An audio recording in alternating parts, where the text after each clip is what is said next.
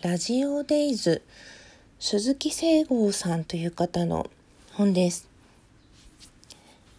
1998年に出された本なので、今から約23年前でしょうかね。なんてことないストーリーなんだけど、最後の方に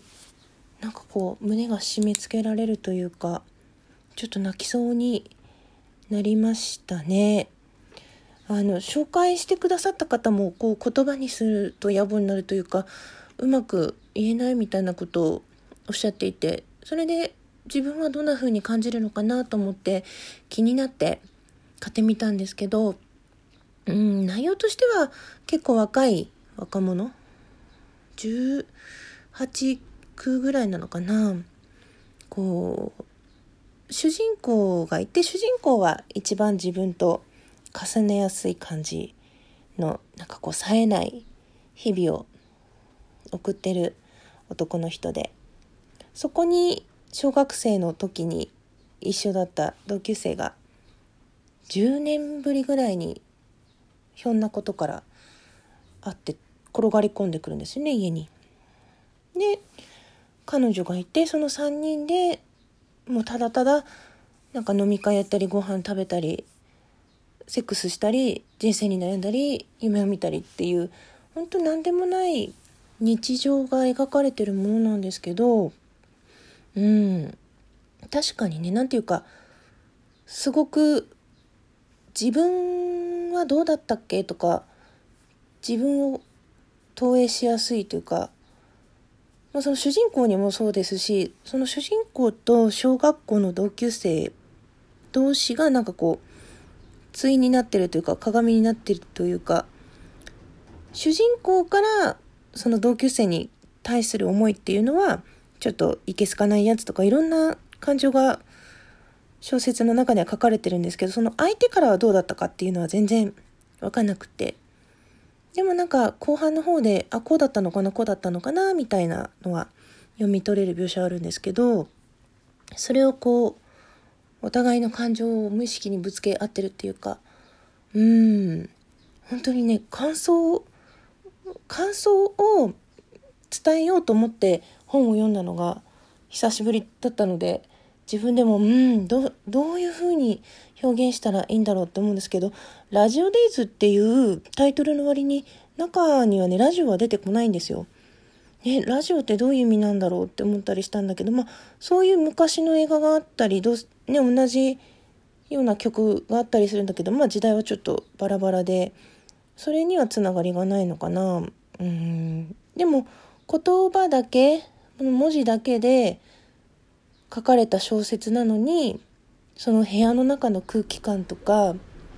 飲んだ時の匂いとか彼女に対するその抱く気持ちが匂いで感じるというかあの印象的だったのは家の近くのパン工場のことかな。私もね小さい頃すごく小さい頃に幼稚園の時ぐらいかなパン工場に住んでたことがあったんですよ。父がパン屋さんだった時代があってパンの営業だった時代があって。そのパンの香りっていうのがすごく自分の古い記憶も呼び起こすというかねそういううん郷愁を感じるお話でしたまたね中に出てくるその主人公がカセットテープの工場で働いてるっていうのがあってね今もうほとんどカセットテープって売ってはいるんだろうけど、ね、メインじゃないじゃないですかちょっと昔の話なんですよ。その時のの若者の感じっていうのがなんかこう見えてくるのもあるしその小説の中でその小学校転がり込んできた小学校の同級生が主人公と会話する中でねあの何だったかな小説について語るところがあるんですよ。お前小説とか読むの？みたいな。いやなんかそれで活字っていうのはこう読んでいくとそこに没頭して自分が何者でもなくなってお手軽にトリップできるっつうか時空が変わる感じがするっつうかそんな夢見心地みたいなセリフがあるんですよ。そのセリフそのものがこの「ラジオデイズ」っていう本を表してるっていうか私は女だけど、こう男性の気分になって、その主人公みたいな気持ちになって読み進めていけたんですね。だその切り替わりがすごくスムーズにさせてくれるというか、不思議と引き込まれる作品でした。多分当時、えっ、ー、と何かな？これ文芸賞、第34回文芸賞受賞作って書いてあるので、本屋さんに並んでた時、私すごく本屋に通ってた時期なんで、きっと見てはいると思うんですよね。この表紙もなんとなく覚えがあるし。でも当時は手に取らなかった。うん、それがね、こう、四半世紀経って、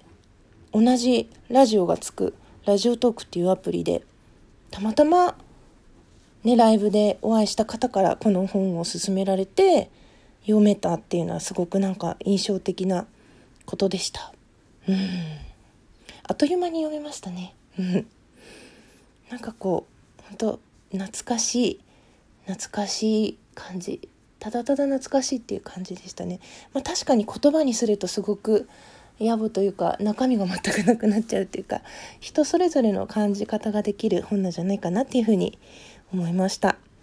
えー、ご紹介してくださってどうもありがとうございました。以上、ラジオデイズの感想でした。ありがとうございました。